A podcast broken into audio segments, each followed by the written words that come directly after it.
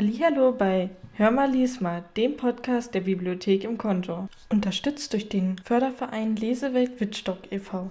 Heute habe ich wieder einen Gast bei mir, Frau Georgia Arndt, und sie wird uns heute ein Buch vorstellen, worauf ich schon ganz gestaunt bin. Ja, ich habe das Buch von Loriot mitgebracht, der ganz offene Brief. Dort sind seine äh, Leserbriefe an die Zeitschrift Quick veröffentlicht, die wie eine Kolumne sehr, sehr äh, noch immer zeitgemäß sind, die äh, ja zum Nachdenken anregen und vor allen Dingen auch zum Schmunzeln. Und da würde ich Ihnen gerne einige Passagen auch daraus vorlesen wollen. Die Zeitschrift Quick kenne ich ja gar nicht. Das war eine sehr erfolgreiche Illustrierte.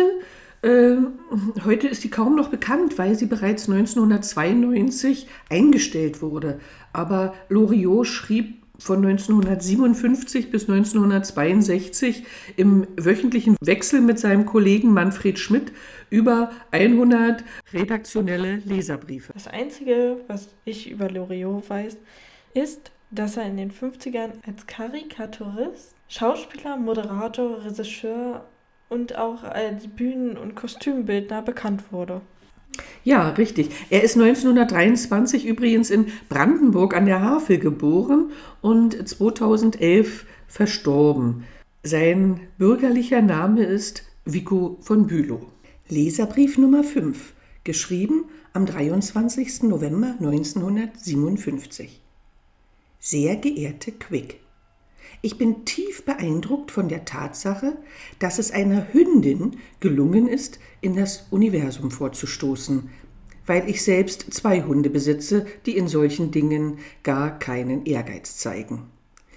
Wir werden nun endlich erfahren, wie man sich bei 29.000 Stundenkilometern im Zustand völliger Schwerelosigkeit fühlt. Mir persönlich war die Ungewissheit auf diesem Gebiet schon immer unerträglich. Andererseits aber, und das ist der Grund meines heutigen Schreibens, fühle ich mich beschämt, dass nicht ein Mensch den Ruhm der ersten Weltraumreise erntet. Schon bei flüchtigem Nachdenken sind mir verschiedene Persönlichkeiten eingefallen, die ich mit größtem Vergnügen im Abstand von 1500 Kilometern um den Erdball rotieren sehe und deren Flugbahn gewiss auch viele andere Menschen mit freudigem Interesse verfolgen würden, ohne durch das Problem der gesicherten Rückkehr sonderlich erregt zu sein. An welche Stelle kann ich diesbezüglich personelle Vorschläge richten, die vertraulich behandelt werden? Hochachtungsvoll Loriot. Anmerkung dazu: Die Hündin Laika reiste am 3. November 1957 an Bord der russischen Sputnik 2 als allererstes Lebewesen in den Weltraum. Leserbrief Nummer 18, geschrieben am 10. Mai 1958. Sehr geehrte Quick, ein merkwürdiger Vorfall zwingt mich erneut, Ihnen zu schreiben. Als ich gestern Abend an der Kasse eines unserer führenden Lichtspielhäuser die Eintrittskarte löste, trat ein adrett gekleidetes Fräulein auf mich zu und überreichte mir aus größerem Vorrat eine appetitlich verpackte Kleinigkeit, wobei sie mir viel Vergnügen wünschte. Ich bin in Bezug auf Naschwerk haltlos und begann daher sofort mit dem Verzehr dieser kostenlosen Aufmerksamkeit nachdem ich es mir auf meinem Platz bequem gemacht hatte.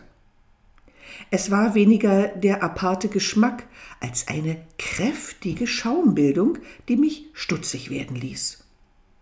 Während der Wochenschau begannen sich auch die Umsitzenden für meinen Zustand zu interessieren, da ich mittlerweile schäumte wie ein Rennpferd. Man brachte das wohl irrtümlich mit den politischen Vorgängen auf der Leinwand in Zusammenhang und riet mir, nicht länger hinzusehen. Jedoch war es mir nicht möglich, etwas darauf zu erwidern. Also erhob ich mich wortlos und drängte schäumend dem Ausgang zu, als hilfloses Opfer durchdachter Waschmittelwerbung. Hochachtungsvoll Loriot. Leserbrief Nummer 22 geschrieben am 5. Juli 1958. Sehr geehrte Quick, Die lautere Flamme der Empörung drückt mir die Feder in die Hand. Am 1. Juli trat ein Gesetz in Kraft, das uns um das Letzte bringt, auf das wir noch stolz sein durften, um die Früchte unserer gequälten und gepeinigten Hände Arbeit. Ab 1. Juli fließt die Hälfte von all dem, was der Gatte während der Ehe erwirbt, automatisch dem Ehepartner in die Handtasche. Nicht nur, dass wir die unglücklichen Geschöpfe aus jungfräulicher Isolierung befreiten, dass wir sie kleideten, ernährten, ihnen ermöglichten, kostenlos zu übernachten und in gesicherter Position voll zu erblühen.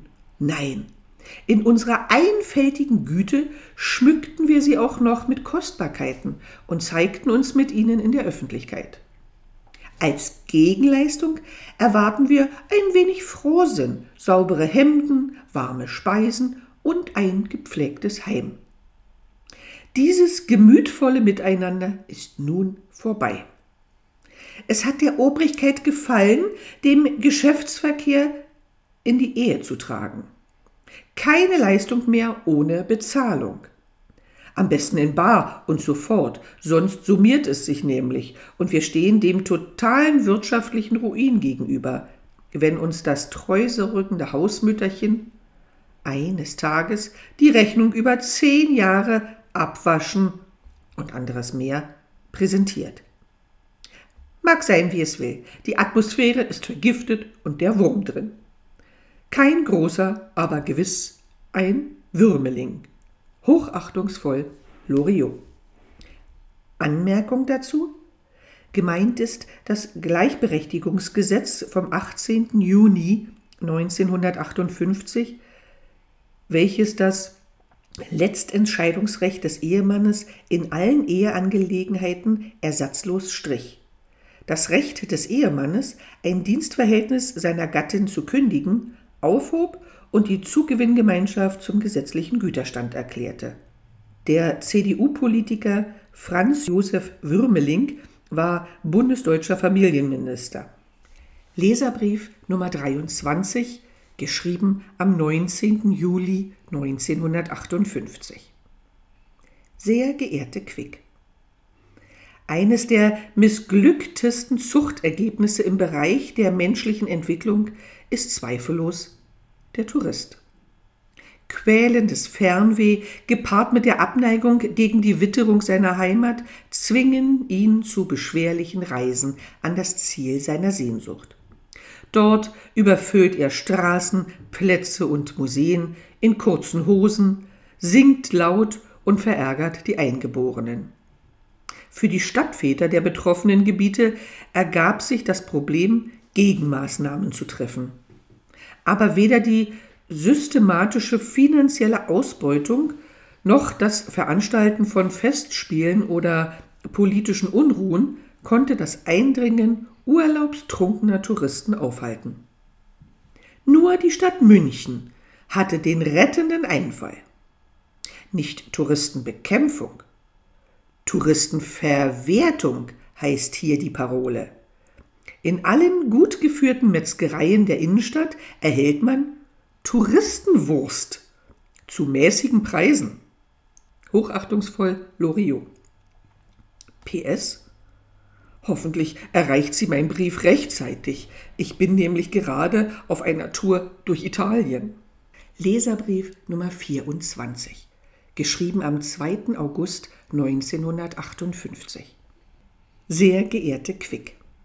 Wer da glaubt, als Großstädter käme man in den Genuss einer vollendeten Zivilisation, der irrt sich. Einem alten Versprechen nachkommend spazierte ich dieser Tage mit meiner Tochter auf Münchens eleganten Boulevards, als jene einen dringenden Wunsch äußerte. Meine Tochter ist vier. Die Sache duldete keinen Aufschub. Ich strebte also dem nächsten Restaurant zu, durcheilte grundlos die mittäglich gefüllten Räume und bat am Ziel eine beruflich dort tätige Dame, sich meiner Tochter anzunehmen. Diese, gemeint ist meine Tochter, warf sich mir jedoch weinend in die Arme, zwang mich, sie zu begleiten und stürzte mich damit in einen schweren Gewissenskonflikt. Ich neige aus Gewohnheit mehr zu der Tür mit der Aufschrift H, während die eigentliche Bedürftige ihrer Natur nach in die andere Richtung gehört.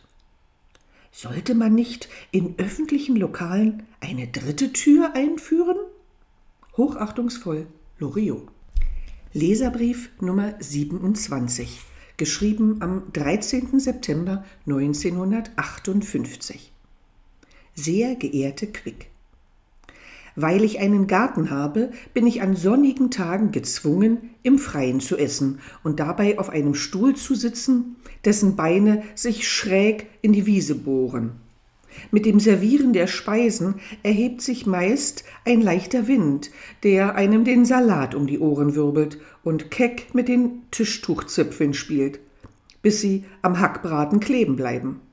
Dem Kartoffelmus wird vom Luftzug so viel Wärme entzogen, dass es als Erfrischung dienen kann, zumal die bereitgestellte Orangeade durch ihren Gehalt an tragisch ums Leben gekommenen Mücken nicht mehr zum Genuss reizt. Den Höhepunkt bilden schließlich die Wespen, von denen nach meinen Erfahrungen zwei bis drei genügen, um aus einem Phlegmatiker ein Nervenbündel zu machen. Und da gibt es immer noch Stadtmenschen, die sich als Gartenlose vom Leben misshandelt fühlen. Dabei sind sie Lieblinge des Schicksals, denn sie können in Ruhe essen. Hochachtungsvoll Loriot. Leserbrief Nummer 35, geschrieben am 17. Januar 1959. Sehr geehrte Quick. Der Kauf eines neuen Hemdes vermittelt dem Herrn das angenehme Gefühl weltmännischer Gepflegtheit. Aus bisher ungeklärten Gründen treibt die Hemdindustrie jedoch ein niederträchtiges Doppelspiel das offensichtlich auf die Unterminierung der männlichen Würde zielt. Wer glaubt, in eiliger Vorbereitung für eine abendliche Einladung das neue Wäschestück erlesener Qualität einfach überstreifen zu können, täuscht sich folgenschwer. Ein Stecknadelsystem von genialer Kompliziertheit verbindet das Hemd mit einer Pappe, die man unter keinen Umständen mit anzuziehen wünscht. Unter schmerzhafter Verstümmelung der Nägel an Daumen, Mittel und Zeigefinger gelingt es, etwa 29 Nadeln zu entfernen. In jedem Fall bleibt die letzte derselben so lange unauffindbar, bis sie sich dem Träger des Hemdes im Augenblick des Platznehmens an festlicher Tafel zentimetertief in eine verschwiegene Stelle bohrt eine Tragödie am Rande des Alltags. Als Sprecher meiner gequälten Geschlechtsgenossen frage ich, wie lange noch soll unser Aufschrei ungehört verhallen? Hochachtungsvoll Loriot. Leserbrief Nummer 39 Sehr geehrte Quick. Kürzlich betrat ich ein elegantes Herrenausstattungsgeschäft am Kurfürstendamm in Berlin und musste feststellen, dass die Bedienung ausschließlich aus Damen bestand. Nach einigem Zögern wandte ich mich an die mir am nächsten stehende und vertraute ihr mit gedämpfter Stimme meinen Wunsch an. Männer haben von Natur aus ein ausgeprägtes Schamgefühl. Es verletzte mich daher zutiefst von dieser Dame mit den Worten Der Herr bekommt eine lange Unterhose an eine Gruppe anderer junger Damen weitergeleitet zu werden, die mich daraufhin entkleidend betrachtete und mit gewinnendem Lächeln etwas von Größe 36 sagte. Meine unter Erröten hervorgebrachte Versicherung, ich benötige dieses Kleidungsstück nur zum Skilaufen, blieb unbeachtet. Hingegen wurde ich nun über den korrekten Sitz verschiedener Markenfabrikate unterrichtet und schließlich gezwungen, mir einige Stücke der engeren Wahl vor dem Spiegel anzuhalten, wobei die Damen mit schmeichelhaften Ausrufen des Entzückens nicht zurückhielten. Kurz darauf verließ ich diesen Ort, versehen mit einem gewiss dauerhaften Wäschestück, aber auch mit einem unbestimmten Gefühl der Rachsucht, das mir sonst eigentlich fremd ist. Ich möchte nun für einen Tag Verkäufer in einem Geschäft für Damenwäsche sein. Hochachtungsvoll, Loriot. Wie sind Sie denn auf das Buch gekommen? Ich hatte das Glück, an einer Lesung mit dem Neffen von Loriot, dem Schauspieler Johann von Bülow, teilzunehmen, als der von, aus diesem Buch vorgelesen hat. Und da war ich so begeistert von dieser Lesung, dass ich dachte, das sind so tolle Texte, die noch immer so aktuell sind. Äh, die sollten viel öfter vorgelesen werden, weil sie auch so, so einen unterhaltsamen Charakter haben äh, und ja, leicht verständlich. Unbedingt empfehlenswert. Danke, dass Sie heute dabei waren. Und da sich die Folge dem Ende neigt, haben Sie dann auch ein Zitat zum Schluss? Ja, ich habe ein Zitat von Goethe mitgebracht. Wer Bücher liest, schaut in die Welt und nicht nur bis zum Zaune. So, dann war es das heute mit der Folge Hör mal, lies mal. Tschüss und bis zum nächsten Mal.